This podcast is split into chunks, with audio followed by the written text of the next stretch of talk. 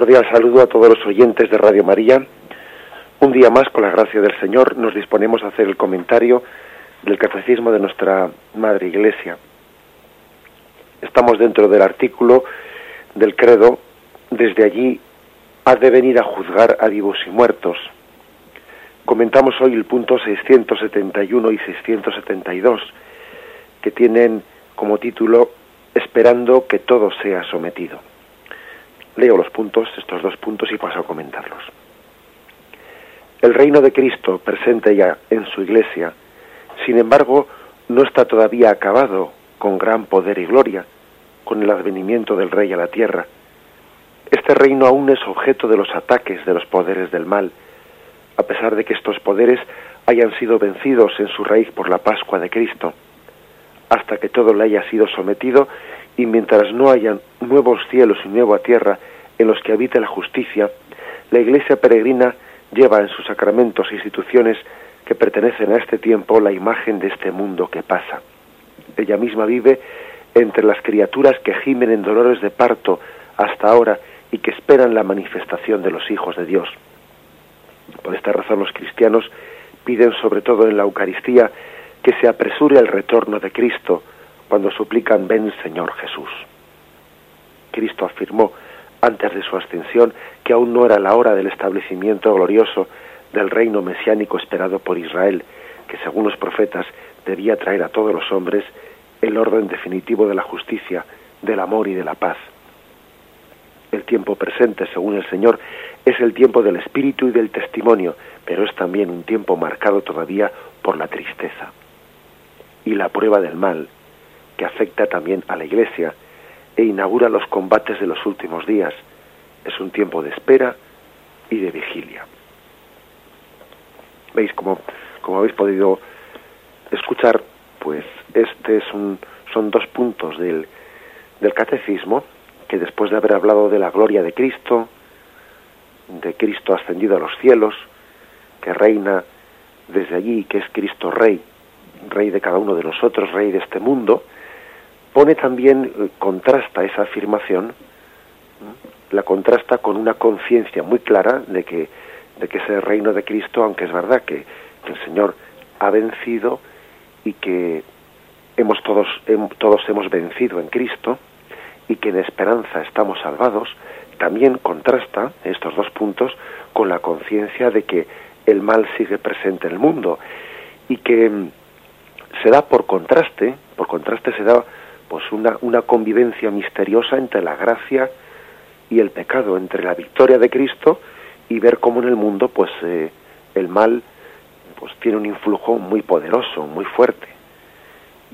Y el, catecismo pues hace referencia a que no somos ingenuos, ¿eh? a que somos conscientes de que la gracia tiene su, su victoria, sí, plenamente consumada en Cristo, pero que sin embargo no se ha establecido su reino plenamente en la tierra. En Cristo este mundo tiene su fin claramente establecido, que es eh, la gloria de Dios. Pero como estamos todavía en esa especie de dolores de parto, pues eh, los sufrimientos son muy grandes. El misterio del mal tiene mucha fuerza y sus coletazos son tremendos.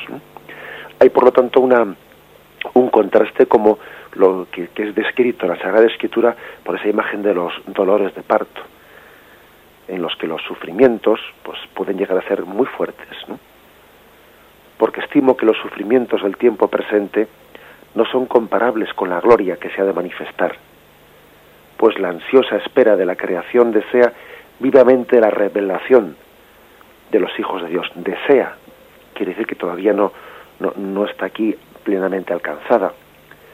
La creación en efecto fue sometida a la vanidad, no espontáneamente, sino por aquel que la sometió, en la esperanza de ser liberada de la servidumbre de la corrupción para participar en la gloriosa libertad de los hijos de Dios. Pues sabemos que la creación entera gime hasta el presente y sufre dolores de parto. Y aquí se habla, por lo tanto, de un sometimiento, la creación está sometida y hace referencia a Satanás, que es príncipe de este mundo. Fijaros que la Sagrada Escritura llega, llega a llamarle a Satanás príncipe de este mundo, al mismo tiempo que le llama a Cristo Rey. Qué contraste, ¿verdad? Poder decir que Cristo es rey y que Satanás es príncipe de este mundo. Bien, pues sobre este contraste, sobre este contraste es sobre el que la Sagrada Escritura eh, nos abre los ojos y estos dos puntos del catecismo quieren subrayarlo. ¿eh? Nosotros no tenemos pues una espiritualidad únicamente basada en una, eh, pues podríamos decir en una en un optimismo mm, mm, pues un poco irreal que no parta de la realidad. No, no, contrastamos esas dos cosas. Cristo es rey y Satanás ejerce como príncipe de este mundo. Bien, vamos a intentar, por lo tanto, profundizar en este misterio de la iniquidad, en este misterio del mal. En cierto sentido, vivimos, ¿no? Este tiempo de apocalipsis, es decir, la historia de la Iglesia va de la primera a la segunda venida de Cristo. Es como un tiempo de crisis permanente. Dice Efesios 5:16, los días son malos. Como diciendo, la situación es cruda. La situación es cruda, el mal reina. Eso, a eso nos referimos cuando decimos que es Satanás es el príncipe de este mundo. Los días son malos. Efesios 5:16. Por una parte, ha llegado ya el reino de Dios a nosotros. Mateo 12:28 así lo dice, ¿no? El reino de Dios ya ha llegado a vosotros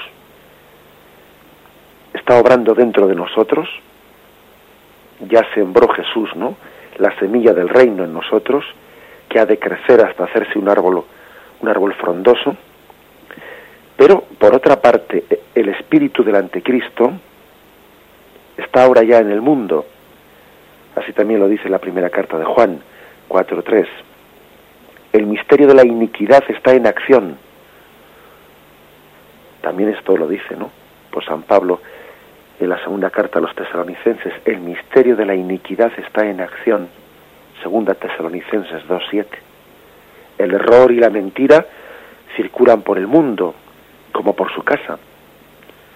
Abundan violencias, injusticias, el imperio del mal se muestra poderoso, muchas esferas, pues en, en la enseñanza, en el mundo laboral, económico, cultural, político, sanitario, el mal tiene, pues bueno, campea por sus respetos, ¿no?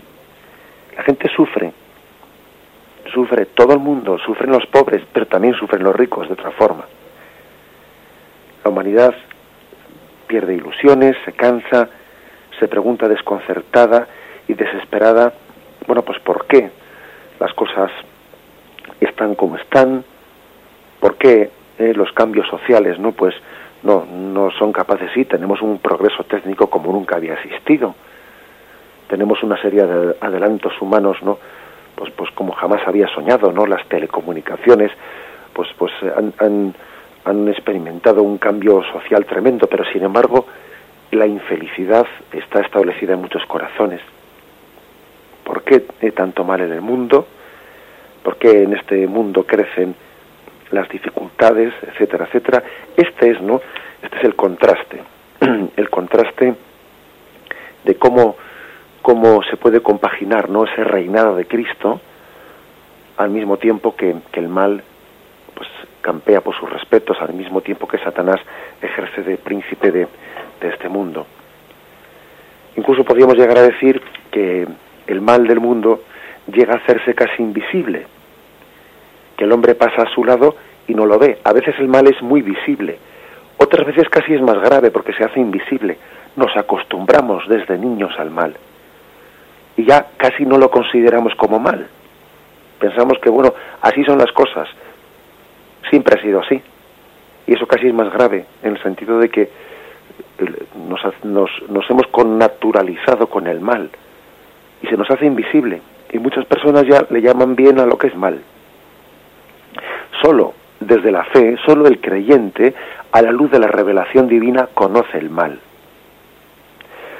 Pero fijaros, no se queda horrorizado, paralizado de espanto, pues lo conoce a la luz de la bondad de Dios.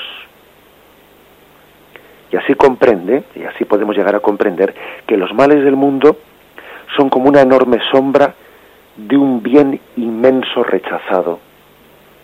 Cuando el bien inmenso de Dios es rechazado, cuando el amor no es amado, pues el mal es como una sombra de ese bien que ha sido rechazado. Y así, ¿no? Pues tantos males que está padeciendo este mundo son, de hecho, son como una revelación sombría de la bondad de Dios rechazada. En el fondo, fijaros bien, en el mal de este mundo podemos llegar a, podemos llegar a ver, a percibir la bondad de Dios rechazada. Es una manera también de conocer, de conocer a Dios en las consecuencias que se derivan de, de rechazar a Dios. Es la sombra sombría del rechazo de Dios. Bien, pues, ¿por qué mirar el mal del mundo? ¿Por qué contemplarlo? Pues porque estamos llamados a, a, como dice Jesús en el Evangelio, ¿no? A interpretar los signos de los tiempos. Porque el mismo Jesús, ¿no? Nos dijo que debíamos de caminar como ovejas en medio de lobos y es muy importante que la oveja sepa que es oveja y sepa que es lobo, sepa distinguir y no confunda. La oveja tiene que estar atenta a donde está el lobo. San Pablo, él también hizo una descripción minuciosa de los males de su tiempo, que sin duda son males actuales. O sea, y no, cabe decir, pues es que claro, hablar del mal es que eso es ser un pesimista y eso no no, no, eso no es ser pesimista. San Pablo es absolutamente optimista. Él confía plenamente en que Cristo reina, pero eso no le hace ser ciego, ciego a cuáles son las consecuencias del mal en el mundo por el rechazo de ese reinado de Cristo. Y, os invito, os invito a que leáis, pues, en, del, Romanos, la carta de los Romanos, el capítulo, pues prácticamente de primero, segundo y tercero, pero bueno, especialmente de Romanos 1, 18 hasta el 3.31, donde San Pablo hace como una descripción pues muy detallada de los de los males del mundo, ¿no? De los males del mundo que se derivan de pues del rechazo de Cristo. Leo algunos algunos eh, párrafos porque sería muy largo leerlo todo. En efecto, la cólera de Dios se revela desde el cielo contra toda impiedad e injusticia de los hombres, que aprisiona la verdad en la injusticia, pues lo que de Dios se puede conocer está en ellos manifiesto. Dios se lo manifestó, porque lo invisible de Dios desde la creación del mundo se deja ver a la inteligencia a través de sus obras, su poder eterno y su divinidad, de forma que son inexcusables, porque habiendo conocido a Dios, no le glorificaron como a Dios, ni le dieron gracias, antes bien se ofuscaron en sus razonamientos, y su insensato corazón se entenebreció, jactándose de sabios se volvieron estúpidos, y cambiaron la gloria de Dios incorruptible por una representación en forma de hombre corruptible, de aves, de cuadrúpedos, de reptiles. Por eso Dios los entregó a las apetencias de su corazón, hasta, hasta una impureza tal que deshonraron entre sí sus cuerpos. A ellos que cambiaron la verdad de Dios por la mentira y adoraron y sirvieron a la criatura en vez de al Creador, que es bendito por los siglos. Por eso les entregó Dios a pasiones infames, pues sus mujeres invirtieron las relaciones naturales por otras contra naturaleza. Igualmente los hombres, abandonaron el uso natural de la mujer, se abrazaron en deseos los unos por los otros, cometiendo la infamia de hombre con hombre, recibiendo en sí mismos el pago merecido de su extravío. Y como no tuvieron a bien guardar el verdadero conocimiento de Dios, entregándolos a Dios, entregándolos Dios a su mente insensata para que hicieran lo que no conviene, llenos de toda injusticia, perversidad, codicia, maldad, henchidos de envidia, de homicidio, de contienda, de engaño, de malignidad, chismosos, detractores, enemigos de Dios, ultrajadores, altaneros, fanfarrones, ingeniosos para el mal, rebeldes a sus padres, insensatos, desleales, desamorados, despiadados, los cuales, aunque conocedores del veredicto de Dios, que declara dignos de muerte a los que tales cosas practican, no solamente las practican, sino que aprueban a los que las cometen. Es decir, llaman bien al mal, son ciegos al mal. No es que sean débiles ante el mal, no, no. Es que más que debilidad lo que tienen es casi aprobación del mal. Bueno, pues este es el, este es el misterio de que el mal eh, tiene un gran influjo, ¿no? en el mundo y también estos dos puntos de catecismo nos llaman a ser abrir los ojos a ello, a ser conscientes y a ver también en tan grandes males, pues bueno, verlos sin por ello desesperar, porque los cristianos podemos ver y nombrar los males del mundo confiando en Dios, sabiendo que todo ha de concurrir para bien en los que confían en Dios, que ese es un, eh, pues un texto clave de la Sagrada Escritura, que está en Romanos 8, 28. Todo concurre para bien en los que aman a Dios. Porque estamos ciertos de que finalmente Dios será todo en, en todas las cosas. A, la luz de esta confianza en Dios, los cristianos podemos y debemos ver los males del mundo para mejor salvarnos de ellos y para mejor poder sanar al mundo de sus miserias. Un profeta también tiene que ser clarividente a la hora de ver los males del mundo y saber, saber denunciarlos y saber que los días son malos, como dice Efesios 5:16. Vamos pues a pedir esa luz del Espíritu para ser para tener la clarividencia de ver el mal del mundo y al mismo tiempo verlo en la esperanza de Cristo, de que Cristo reina. Meditamos un momento.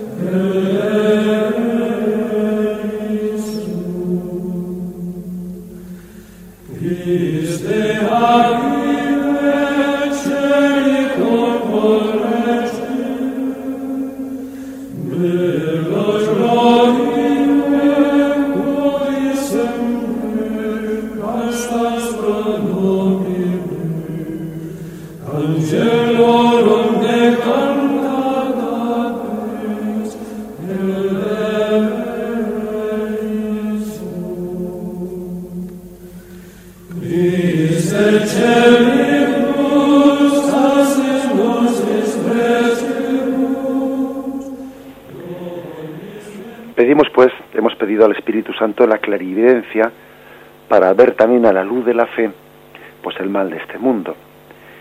Digo la luz de la fe, porque verdaderamente cuando no vemos o no tenemos la luz de la fe para, para ver, para juzgar, para discernir el mal de este mundo, pues tenemos un problema grave, ¿no? A veces el mundo cuando intenta entender el, o juzgar la salud moral de, bueno, pues de esa sociedad, y no tiene la luz de la fe, ¿en base a qué puede hacerlo?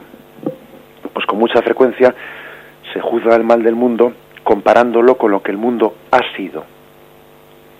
Especialmente así, pues suelen hacerlo, pues bueno, por las personas con una cierta tendencia conservadora, etcétera, pero no a la luz de la fe, pues bueno, juzgan el mal del mundo comparando el mundo presente con lo que ha sido, con el pasado. ¿Cómo hablar del presente sin compararlo con el pasado? Que de, de hecho es el único tiempo realizado. ¿eh? Es un punto, en cierto sentido, pues objetivo, ¿no? Pero si es difícil medir el tiempo presente, más difícil es juzgar los tiempos pasados. Y más difícil es comparar unos tiempos con los otros. Y además los tiempos pasados ya, ya no nos duelen, ya pasaron. Y fácilmente solemos mirar el tiempo pasado con ojos demasiado benévolos, Dice el eclesiástico capítulo 7, versículo 10, nunca digas por qué es que los tiempos pasados fueron mejores, porque nunca preguntarás eso sabiamente.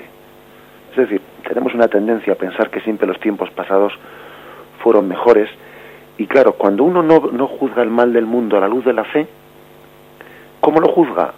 Pues a la luz de los tiempos pasados. Y es un juicio eh, bastante erróneo. Eso tienden a hacer las personas, pues bueno, pues que tienen su punto de referencia en el pasado, un tanto nostálgico. Eh, hay una cierta tendencia conservadora, nostálgica por el pasado, que no nos engañemos, es falsa. Es falsa. Eso de que cualquier tiempo pasado fue mejor no es cierto. Pero bueno, también eh, puede ocurrir otra cosa, lo contrario, que también sin, sin una visión de fe, pues uno, mm, ¿cómo juzga el mal del mundo? ¿Cómo lo interpreta? Pues lo interpreta, lo compara, pues con lo que podría ser, ¿eh? que es más bien un poco el, la visión de quien se las da un poco de progresista o idealista en el futuro, ¿no? Lo que el mundo podría ser. ¿eh? A veces el hombre se indigna diciendo, bueno, ¿cómo puede ser, cómo puede ocurrir esto en el mundo en pleno siglo XXI? En, ya estamos ya en el tercer milenio y cómo puede ser que el hombre pues pueda todavía cometer esta serie de, de atrocidades, cómo es posible que estas cosas ocurran como si resulta que ¿eh? el, el, mero el mero progreso o el paso del tiempo o el futuro supuestamente no fuese fuese un tiempo en el que pues en el que ya el mal tendría que desaparecer porque parece que el avance el avance del mundo por el mero avance no por el mero progreso pues tenía, tuviese que traer ya eh, al hombre pues la, la, victoria sobre el mal. Y es muy ingenuo también esto eh, también comparar el mal presente hacia un supuesto progresismo del futuro que ya iba a superar el mal es otra ingenuidad. En el fondo es pues una, una visión ingenua, ¿eh? antropológica ingenua, como si el futuro por el futuro trajese el, el, bien del hombre. Todo aquello que es nuevo, todo aquello que es perspectiva de futuro, pues sería el bien y no es así. Bueno, el caso es que estas dos concepciones, bien sea comparar el mal del mundo presente con el pasado o compararlo con lo que debería de ser, que estamos en un nuevo milenio, las dos, las dos concepciones no parten de la luz de la fe para juzgar y para discernir el mal del mundo, sino que parten de, de la comparación con la sociedad del pasado o con la sociedad del futuro. Y coinciden, coinciden en pasar la pelota, en pasar la pelota la de la causa del mal a la sociedad. Esta sociedad, no como la sociedad de antes, no como la sociedad del futuro, es un error, ¿no? Es un error plantear plantear eh, o echar la culpa, ¿no? O juzgar o medir el mal del mundo en base a en base bueno, pues sencillamente a a tiempos mejores o tiempos peores, porque la lucha entre el mal y el bien está dentro de cada uno de nosotros. La luz de la fe, la luz de la fe nos da esta gracia, nos da la gracia para entender que esa lucha entre el bien y el mal está teniendo lugar dentro de cada uno de nosotros se trata de tiempos mejores, tiempos peores, dentro del corazón de cada uno de nosotros está teniendo lugar la lucha entre Cristo Rey y el príncipe de las tinieblas. Dentro de cada uno de nosotros es la lucha entre la gracia y el pecado. Esos dolores de parto de los que hablaba San Pablo tienen lugar en cada uno de nosotros. Por lo tanto, por lo tanto, hay que decir que nosotros partimos de una, de una visión realista, ¿no? Eh, no es cierto eso de que eh, el hombre sea bueno por naturaleza y por lo tanto depende de que hay sociedades buenas o sociedades malas, la del pasado era buena, la del futuro va a ser buena, no, no. La clave está en que dentro del hombre tiene lugar esa lucha. La verdad completa nos la da el Evangelio, diciéndonos que el hombre es un pecador. Es un pecador. Y que por eso no nos extrañamos de los males del mundo, ni los padecemos con indignación. No, ¿De qué nos vamos a indignar? Sería ingenuo y necio indignarse por el mal del mundo. Sabemos que esos males entran en el programa, con, entre comillas, digo, en lo del programa, ¿no? ¿Qué idea de la humanidad tienen estos que se sorprenden y se indignan por los males del mundo, pero, pero mírate al espejo, mirémonos al espejo. ¿De qué nos, de qué nos sorprendemos si somos profundamente pecadores? Es como si uno visitase un manicomio, ¿no? Y, y se sorprendiese de las excentricidades que hacen los que están allí. Pues si es que están allí por lo que están. Así nos pasa también a nosotros, ¿no? A veces nos sorprendemos y nos indignamos del mal del mundo y lo que nos falta es mirarnos ante, ante el espejo, mirar nuestra conciencia a la luz, a la luz de Dios y ver y darnos cuenta que dentro de nosotros que está teniendo la batalla entre el bien y el mal. A los cristianos, por lo tanto, no nos tienen que desconcertar los males del mundo. Es más, sabemos, tenemos ese, grado de confianza que donde abundó el pecado, sobreabundará la gracia. Y esto nos da una inmensa esperanza en el poder de la gracia.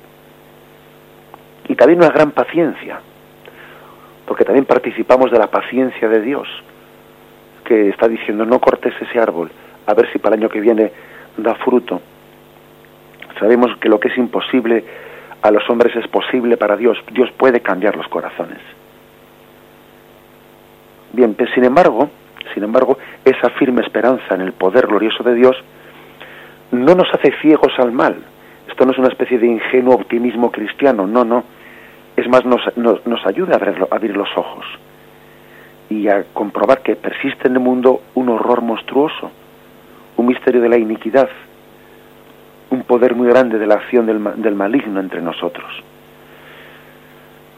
Por lo tanto, vamos a, eh, pues sencillamente a, a pedir la luz de la fe, para juzgar el mundo a la luz de la fe, y así entender lo que ocurre en este mundo, y no escandalizarnos de ello, y crecer en paciencia y en esperanza para transformarlo, sabiendo que los grandes males que atenazan el mundo, eh, pues en el fondo son el reflejo de esa batalla que está teniendo lugar en el corazón de cada uno de nosotros.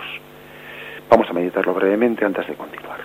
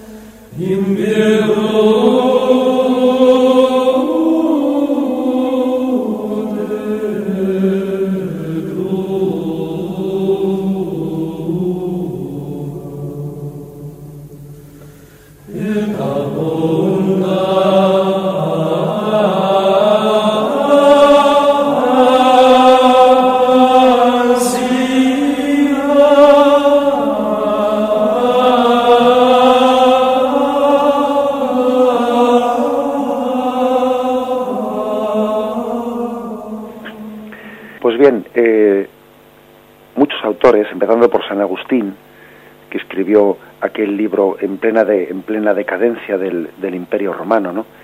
muchos autores eh, vieron el contraste entre el inicio del cristianismo y la decadencia del Imperio Romano. Eh, los comienzos del Imperio Romano habían sido distintos, eh, pues, pero pasadas las grandes figuras de los tiempos de la República ¿no? y del Imperio Romano, de aquel Cicerón, eh, de Virgilio, de Horacio, de Ovidio, de Séneca, pasado un tiempo de esplendor en el Imperio Romano, había venido lo que se llamaba la decadencia. Y los apóstoles y sus sucesores, o sea, la primera iglesia cristiana, tuvo que convivir y tuvo que evangelizar una civilización sumamente debilitada, tanto lo intelectual como lo moral. Es decir, al cristianismo le tocó abrirse paso en medio de la decadencia del imperio romano. Creo que es muy bueno comparar nuestra situación actual con la situación que tuvo la primitiva iglesia, que se abría paso en medio de la decadencia del imperio romano. Se estaba dando en aquel momento una quiebra radical de la vida moral. La hegemonía de Roma sobre el mundo cada vez se apoyaba menos en la virtud y se apoyaba más en las armas. Pues ahora abundaban, a diferencia de la primera parte del imperio que había sido muy sana, ¿no? Pues ahora abundaba en el suicidio, abundaba el aborto, abundaba el divorcio, el número reducido de hijos, las malas costumbres, los grandes hombres famosos se divorciaban todos ellos, ¿no? Pues eh, Pompeyo, César, pues todos ellos tuvieron un montón de divorcios en su vida. Curiosamente, eh, el primitivo cristianismo tuvo que abrirse paso y evangelizar en unas situaciones muy, muy similares a las nuestras. Los matrimonios tenían muy pocos hijos. Tenemos un testimonio de un tal Marcial que elogia a una madre que tuvo tres hijos y que compuso poesías para celebrar a otra que tuvo cinco hijos y que fue honrada en los Juegos Olímpicos, ¿no? Y por, por haber tenido cinco hijos. Bueno, pues fijaros, ¿no? Básicamente estamos ahora como, como se estaba entonces. El adulterio era frecuente y tolerado. La esposa cada vez más hacía su vida.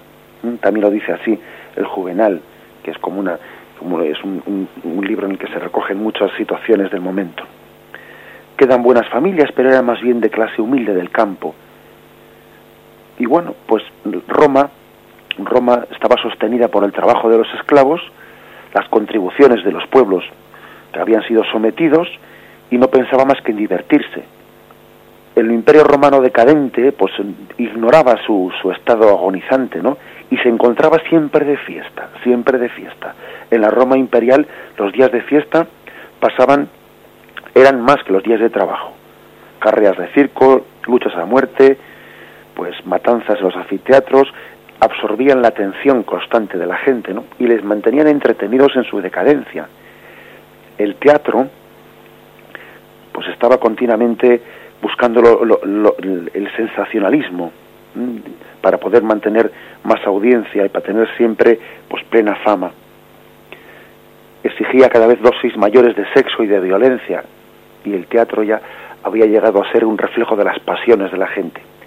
Incluso fijaros sabemos un testimonio que es que durante 200 años estuvo en cartelera el Laureolus, que fue una obra de teatro cuyo protagonista era un, asesino ladrón e incendiario, y entonces, bueno, pues por autorización del, emperador, de Domiciano, se sacaba eh, a una persona de, prisión para matarle en directo y en vivo en plena obra de teatro allí, ante, ante los ojos de todo el mundo.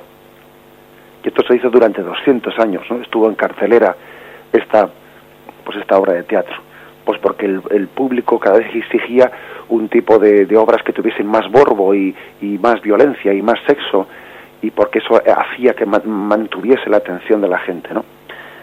Es decir, una similitud con nuestra época tremenda. Dicen que cuando un pueblo realmente decae, no suele ser consciente de su propia decadencia. De hecho, Roma no capta la gravedad de, su decadencia. Se está corrompiendo sin darse cuenta de que se estaba corrompiendo. Ni siquiera cuando vino el saqueo de los visigodos o de los vándalos, ¿no? Se dieron cuenta, ¿no? De que, de que Roma estaba dormida y embrutecida en su pecado. La caída del imperio entonces les parece inimaginable, pero estaba a punto de caer el imperio y ellos estaban distraídos en sus circos y en sus juergas. Bien, pues, pues fijémonos en ello, ¿eh? porque es que hay una auténtica evocación de nuestra época. Mm, estaban, sin embargo, había personas en medio de aquella decadencia que tenían la luz de la fe para darse cuenta de lo que estaba ocurriendo. algunos Dios les dio el don de la fe para juzgar el mundo en base a, a esos signos de los tiempos que da Jesucristo. Por ejemplo, fijaros, hay un presbítero que se llamaba Salviano de Marsella, que unos eh, que allá en plena decadencia, ¿no? antes de que los vándalos entrasen, o cuando habían ya entrado en partes del imperio, en el año 440 este sacerdote escribía esto. los bárbaros son más castos y puros que los romanos, y lo que es más cosa increíble, han hecho castos a los desvergonzados romanos, que están siendo vencidos no tanto por los bárbaros como por sus propios vicios. Esto dice este sacerdote, ¿no? Dice, Roma está siendo vencida no por los bárbaros que vienen de fuera, sino por sus propios vicios. dice más, en España están contentos bajo el dominio de los bárbaros, cuyas virtudes no deben de ser ignoradas, dice este sacerdote, porque ya España había sido invadida por los, por los bárbaros. Y dice, pero bueno, pero, ¿por qué les llamamos bárbaros? Si bárbaros somos nosotros en la decadencia del imperio romano, nosotros hemos llegado a ser bárbaros. Resulta que esos bárbaros que han venido de fuera tienen costumbres más puras, más castas, son más dignos, son más virtuosos. Y, les llamamos bárbaros a ellos. Fijaros que cuánta, eh, cuánta enseñanza hay de esto, ¿no? Para, nuestro, para nuestros tiempos. El primitivo cristianismo se abrió paso en esa situación, como a nosotros ahora nos toca evangelizar en la nuestra. Pues fijaros, mientras los ejércitos romanos contienen como pueden las invasiones, Roma ha perdido el sentido de, conservación y sigue en la gran fiesta. Y si alguien le recuerda sus deberes, pues es abucheado. Y, de alguna manera le, le cae encima pues pues eh, pues un montón de, de, insultos que es un aguafiestas que aquí vienes tú aquí a decirnos esto fijaros lo que dice San Agustín ¿no? El año 426 en la ciudad de Dios. Lo que más nos importa es que cada uno acreciente más sus riquezas, que provea sus diarios despilfarros, que los pueblos aplaudan no a los servidores de sus intereses, sino a los proveedores de sus placeres, que no se les mande cosa dura ni se les prohíba cosa impura, que abunde las mujeres públicas, que se edifiquen inmensos y santuosos palacios, y que a donde a cada uno más le guste se juegue, se bebe, se, se invite, se gaste, que reine en todas partes el, estrépito de los bailes, húndanse los teatros el griterío de una lujuriante alegría y de todo género de placeres bestiales y torpísimos. Quien no gustare de esa felicidad sea tenido por enemigo público, y que cualquiera que intentare alterarla o suprimirla, apartarlo, apártelo la multitud licenciosa, échelo de su patria, quítelo de en medio de los vivientes, y téngase por verdaderos dioses los que pusieron al alcance de los pueblos esa felicidad, y una vez alcanzada, la han sabido mantener. Fijaros qué descripción hace, hace San Agustín de la, de la ceguera del imperio decadente, que incluso abucheaba, que incluso pues, llegaba a apartar a cualquiera que denunciase esa situación de, de decrepitud, como le pasa a la iglesia actual que cuando tiene que denunciar los males de este mundo, pues es eh, automáticamente atacada. Roma quiso, ¿no? Hasta el último momento que siguiera la fiesta, pero la fiesta no podía durar. La fruta se estaba pudriendo.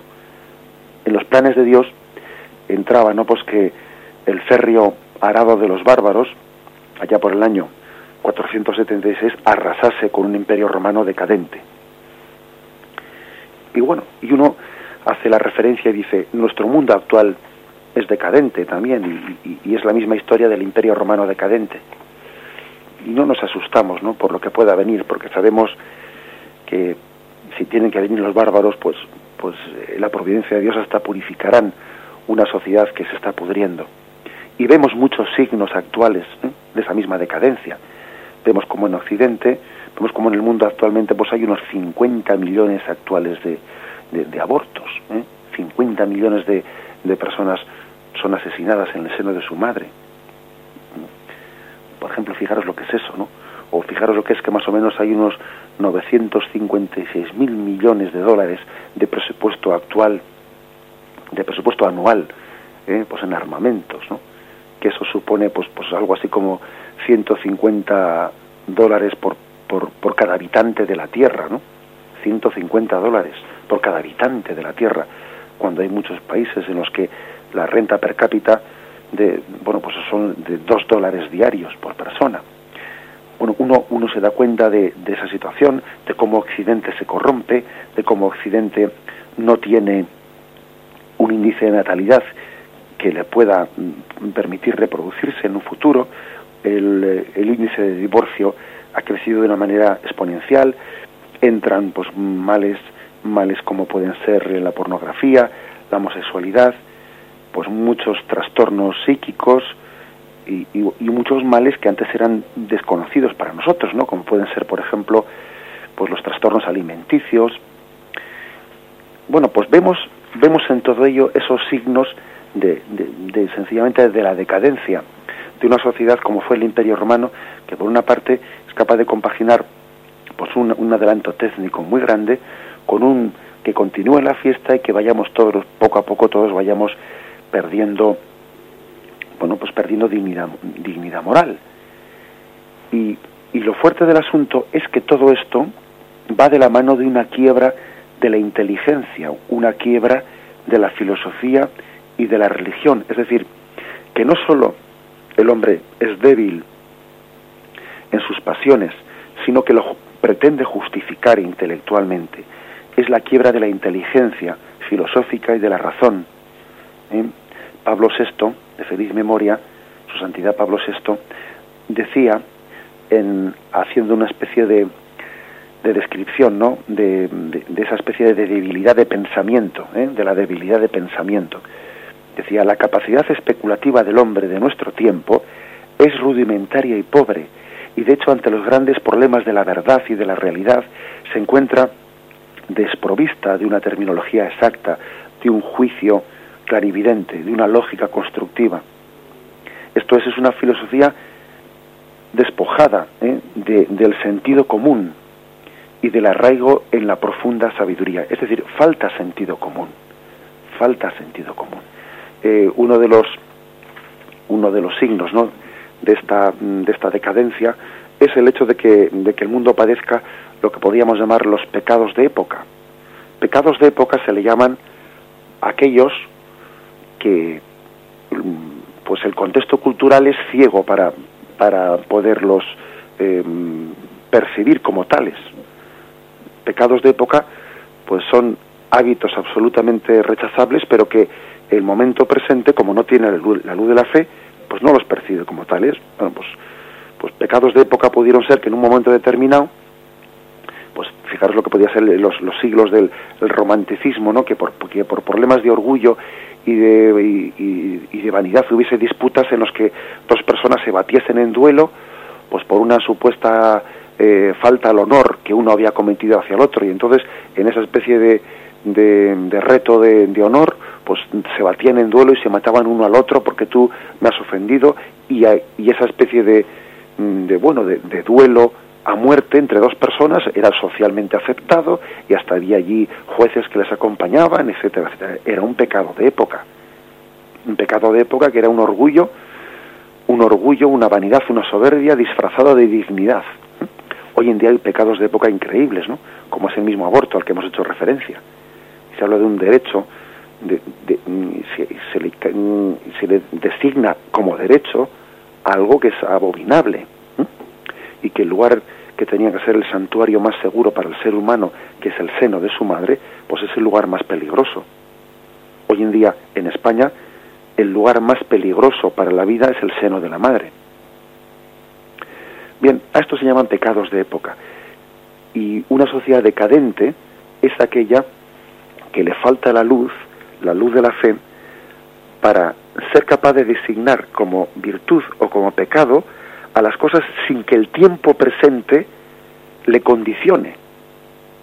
Solamente los santos, solamente los que ven, juzgan el mundo a la luz de Cristo, son capaces, tienen la capacidad de no dejarse condicionar por la época en la que viven porque ven el mundo desde Dios. Y entonces no se dejan condicionar por el momento presente. En, la, en el imperio decadente, los cristianos, como ese sacerdote que habíamos leído ese texto, ¿no?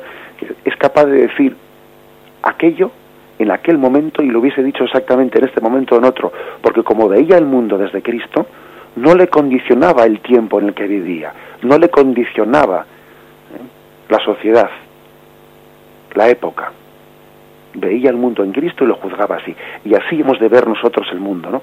Con la luz de la fe, teniendo la capacidad de trascender el momento presente, ver el mundo en Dios, desde Dios, y no ser cegados por los pecados de época, sino ver el mundo desde esa perspectiva que por otra parte nos dé confianza en la providencia de Dios que dirige los hilos de la historia, incluso en plena decadencia del Imperio Romano, Dios dirigió los hilos de la historia. Bien, concluimos aquí este comentario de estos dos puntos en los que nos, nos han hablado, ¿no? 671 y 672 del misterio de cómo convive el reinado de Dios sobre también sobre la iniquidad del mal en medio de este mundo. Os invito a que podáis llamar para hacer vuestras preguntas, formular vuestras preguntas o también hacer vuestras aportaciones llamando al teléfono 917 107 700 917 107 700.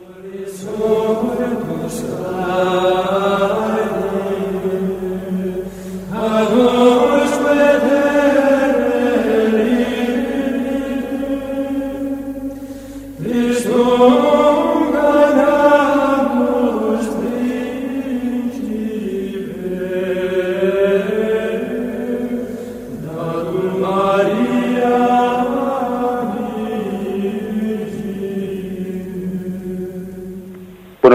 hablamos? Sí, buenos días. Buenos días. Sí, adelante. Sí, vale, perdone que le... Eh, una pregunta que me surge muchas veces y que, bueno, si es inoportuna, pues, porque es un misterio, lo entiendo yo como un misterio. ¿Cómo el demonio, siendo una criatura eh, de Dios, creado por Dios como el hombre, eh, pues parece que, mm, que le hace la competencia a Dios? Porque Adán y Eva cayeron en el pecado porque fueron tentados, claro, bueno, pudieran, pudiera ser que hubieran caído también, aunque no hubiera sido así, pero sin embargo al ángel, a los ángeles rebeldes nadie les tentó. Y por eso Dios no les daría lugar a perdón, pero sin embargo a Adán y Eva y como nos ocurre a nosotros, pues pues no es así. Y solo con que una sola alma se condenara con la colaboración del demonio parece que que el demonio tiene un poder casi casi similar al de Dios, que como siendo Dios como lo es y así lo creemos todos los católicos o casi todos, bueno que, que es así, cómo Dios mm, le permitirá al demonio pues eh, un, no le tendrá, dijéramos, recluido, que no pueda colaborar en, en el pecado, en la condenación del ser humano. Esto, bueno, que es una pregunta que me parece... Que es una pregunta que... Casi que no tiene respuesta, pero que... Es misteriosa, ciertamente, sí. Pero bueno, una cosita voy a intentar explicar, ¿eh? Le agradecemos su llamada. Sí, no, no, si no le pido que me la responda, pero y así todo lo que usted ha relatado y tanto que, que no le ha dado lugar a más, pues el mal que hay en el mundo, pues no todo um, provendrá del diablo, pero la inmensa mayoría y cómo a lo que a lo que son aberraciones se le llama ahora progresismo. Y bueno, pues nada más, no le quiero entretener, padre. Muy bien, sí. Pues bien, es cierto que es un misterio, ¿eh? es un misterio. A nosotros ciertamente muchas cosas, eh, eh, hasta que no lleguemos a, pues a ver las cosas desde el misterio de Dios, no las entenderemos. Le aconsejo al oyente que lea los dos primeros capítulos de, del libro de Job, en, el que, bueno, se relata de cómo cómo Dios, cómo Satanás se presenta ante la presencia de Dios y bueno, pues lógicamente es un lenguaje pues metafórico, ¿no? Es un lenguaje metafórico. No se puede entender eso así literalmente como si Satanás departiese con Dios, tuviese una especie de, ¿eh? pues le recibe Dios en su despacho. Es una manera de hablar, ciertamente. ¿eh? Pero es verdad que el libro de Job habla como Satanás se presenta ante Dios y tiene que pedir eh, una especie de permiso, ¿no? Y Dios no le da un, y Dios no le permite a Satanás que seamos tentados eh, por encima de, eh, de, nuestra fuerza. Dios no le permite a Satanás que, que él tenga influjo sobre el, sobre el interior del alma. El interior del alma, aquello que es más sustancial y que es la clave para la salvación eterna del hombre, en ello no tiene acceso Satanás. Satanás es como como una bestia pero atada por una cadena, una cadena que no le deja llegar a donde, a donde él quisiera llegar, que le tiene limitados sus movimientos. Satanás puede tener fijaros, incluso voy a poner el caso más, más extremo. ¿eh? La Iglesia dice que hasta, hasta en el caso de posesión diabólica, Satanás podrá tener una posesión en el cuerpo, pero no puede poseer el alma de esa persona. Un alma hasta podría estar poseída y estar en gracia de Dios. Em, Satanás, por lo tanto, no tiene, es como una bestia atada por una cadena, no tiene el influjo en el, en el interior del alma del hombre. Hasta ahí no llega, ahí, solamente puede entrar Dios. Por eso no, no, cabe, no cabe decir que Satanás pueda competir con Dios de, igual a igual, en absoluto. Satanás es una criatura y ante el poder inmenso de Dios, eh, pues, pues bastaría, como he dicho, basta, ¿no? Cuando, cuando somos perdonadas por la gracia de Dios, es como un soplido de Dios que está eh, arrojando esa bestia, pues como, vamos, absolutamente como una, una hoja que no tiene ninguna fuerza ante un viento huracanado. ¿eh? Satanás no es ningún antidios, no es un dios malo, Satanás es una mera criatura. Y si Dios todavía permite su tentación es por el poder inmenso que tiene de Dios de ser capaz de hacer de las tentaciones una ocasión de crecimiento en la virtud. Fijaros bien, ¿eh? que si no, si no existiese la tentación, no tendríamos una ocasión de crecer en virtud. Dios permite la tentación, solo dice San León Magno, Dios permite la tentación como una ocasión de crecimiento en la virtud porque a veces si no nos oponemos al mal, no crecemos en ello. ¿eh? Es una es una, una providencia eh, importante. ¿eh?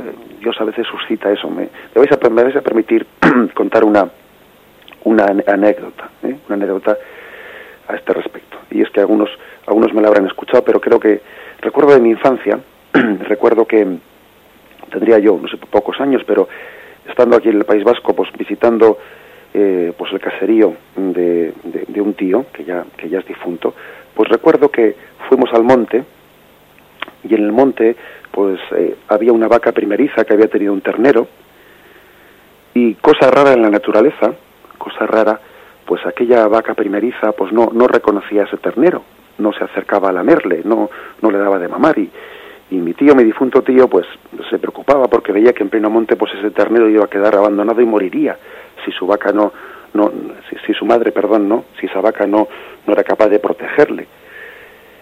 Y bueno, yo, me, yo en una esquina de aquel, de, vamos, de aquel, de aquella borda en el monte, me preguntaba, ¿y, ¿y ahora qué se hace? ¿Y qué hará este hombre? ¿Qué estará pensando mi tío? Y recuerdo que marchó de allí, me dijo, tú quédate aquí. Y, y al cabo de un cuarto de hora vino, había ido a otro caserío cercano, y había traído un perro pero un perro de esos que yo lo recuerdo como malo, malo, malo, de esos que ladraba y sus ladridos te asustaban y, se te quedaban metidos ahí dentro cuando eh, y, atado una cadena. Y ató ese perro en una en una, en una esquina en un rincón de, de aquella borda a la distancia de, acosar el ternero recién nacido, pero sin poder llegar a él. Y el perro se lanzaba y pegaba unos golpes tremendos en su cuello con la cadena que no podía romper y el perro intentaba morder aquel ternero sin conseguirlo, ¿no? Y, y yo observé que, que aquella vaca, la madre de ese ternero, se empezó a poner nerviosa, se movía sin saber a dónde dirigirse, se acercaba al perro y empezaba a acosarle y a pegarle cornadas al perro. Y aquel perro saltaba por los aires cuando, cuando la vaca, pues, mm, mm, asustada por ver cómo su ternero recién nacido estaba siendo acosado, comenzó a atacar al perro. Y después Después de ello, cuando el perro ya se asustó y se quedó en un rincón, esa vaca se acercaba a su ternero, empezó a lamerle, empezó a lamerle y empezó a darle de mamar. Es decir, el mal, aquel perro, había suscitado el instinto de maternidad en esa vaca que al principio no quería reconocer a su, eh, a su ternero. Recuerdo que recuerdo esa, esa, anécdota como algo que quedó grabado en mi, en mi, en mi mente. ¿no? Yo tendría 10 o 11 años, pero recuerdo haberlo después aplicado a muchas situaciones de la vida en las que uno ve que Dios permite el mal para suscitar el bien. El mal es una ocasión, es una ocasión de crecer en virtud y de dar lo mejor de nosotros mismos. A veces hasta que no, no, no enfrentamos el mal, eh, no somos capaces de valorar y de defender el bien y de sacarle la cara al bien y de hacer crecer la virtud. Bien, disculpad que me haya extendido así en esta anécdota, pero bueno, creo que sería que es una, aplicable a la pregunta que ha hecho el oyente. Si tenemos una pregunta más en espera. Sí. Sí, buenos días. Buenos días, me llamo Jesús. Bueno, iba a hacer un comentario sobre la explicación, lo último que ha estado hablando usted, que yo estoy muy de acuerdo con todo y quería aportar lo que en este tiempo que efectivamente yo eh, considero que como en el péndulo de la historia el mal tiene un límite, después tiene que venir el bien, ¿no? Aunque solamente sea por ciclo. Pero en este mundo, eh, especialmente vamos aquí en España también, mm, hay un problema muy fuerte que es la conciencia, que es lo que ha basado usted la explicación, la conciencia que no existe, no está bien formada por eso no se distingue el bien del mal y, se justifica todo, especialmente cuando nos afecta. No existe el pecado individual, todo lo eh, son los demás. Pero en este en esta autocrítica yo creo que tenemos que echar bastante culpa de esto a, a este complejo que todavía tenemos los cristianos, pero especialmente muchos sacerdotes que todavía no han vuelto las aguas a su, a su cauce, hay que ser autocríticos, se han tenido complejos de saberse sacerdotes, de manifestarse sacerdotes, de de hablar claro y, cuando a un sacerdote le oyes hablar una cosa y, no está de acuerdo con el catecismo, y, eso se lo dirá seguramente en la confesión a un feligrés y otro tampoco y estando las cosas muy claras pues lo que hacen es confundir a la gente y al final pues eh, eh, incluso en grupos de gente que se que debería ser la gente que mejor formada está, porque bueno, vive un poco, pues hay unas confusiones, una, unas ideas que no son, o sea, no son conceptos claros sobre lo que dice el catecismo, ya sea de que si, bueno, de, en todos los campos de la confesión, que si la confesión general, en fin, ellos son interpretaciones que las veo y las oigo y a mí me duelen mucho, ¿no?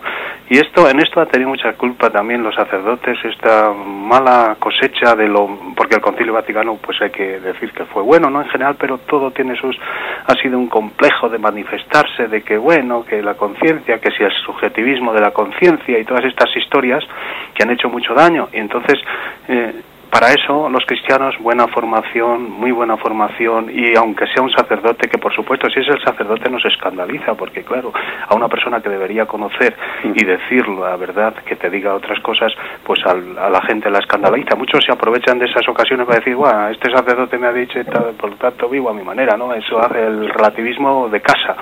Entonces, pero vamos, yo creo que... ya lo hemos entendido la llamada. Que todo va a ser renovado y esperemos que... Y aparte de eso, no tener complejos, o sea, tenemos tenemos que saber que vamos a navegar contra corriente, que vamos a ser pocos, que nos van a acusar de todo, pero a pesar de eso ser fuertes, o sea, como cristianos no tener eh, incluso eh, sentimiento de minoría, pero y perseguida, pero pero eso no nos puede asustar. Bueno, pues le agradecemos su llamada, sí. Muchas gracias. la verdad es que tenemos el tiempo cumplido, pero bueno, yo yo pues creo que este oyente tiene tiene razón plenamente lo que ha manifestado, es decir, creo que uno de los influjos que tiene Satanás en nosotros y no el menor pues es el del el de hacernos titubeantes en la fe, el de acomplejarnos, el de no adherirnos plenamente al magisterio, el de, el, de confraternizar con el espíritu de este mundo, el de pretender incluso hasta llegar a deformar la doctrina, la doctrina de nuestra madre iglesia, la doctrina del catecismo, pues para ser aceptados por el espíritu de este mundo, ¿no? Todo eso es una gran tentación, porque Satanás, ojo, Satanás no solo tienta por la debilidad de la carne, Satanás tienta también, eh, pues por la soberbia del espíritu y, por, y por más que, por un complejo que llega más que a cristianizar el mundo, pues a mundanizar el cristianismo. ¿eh? Esa es una, una gran tentación. Pero bien, lo dejamos aquí y con la gracia de Dios continuaremos el comentario del Catecismo Nuestra Madre la Iglesia. Alabado sea Jesucristo.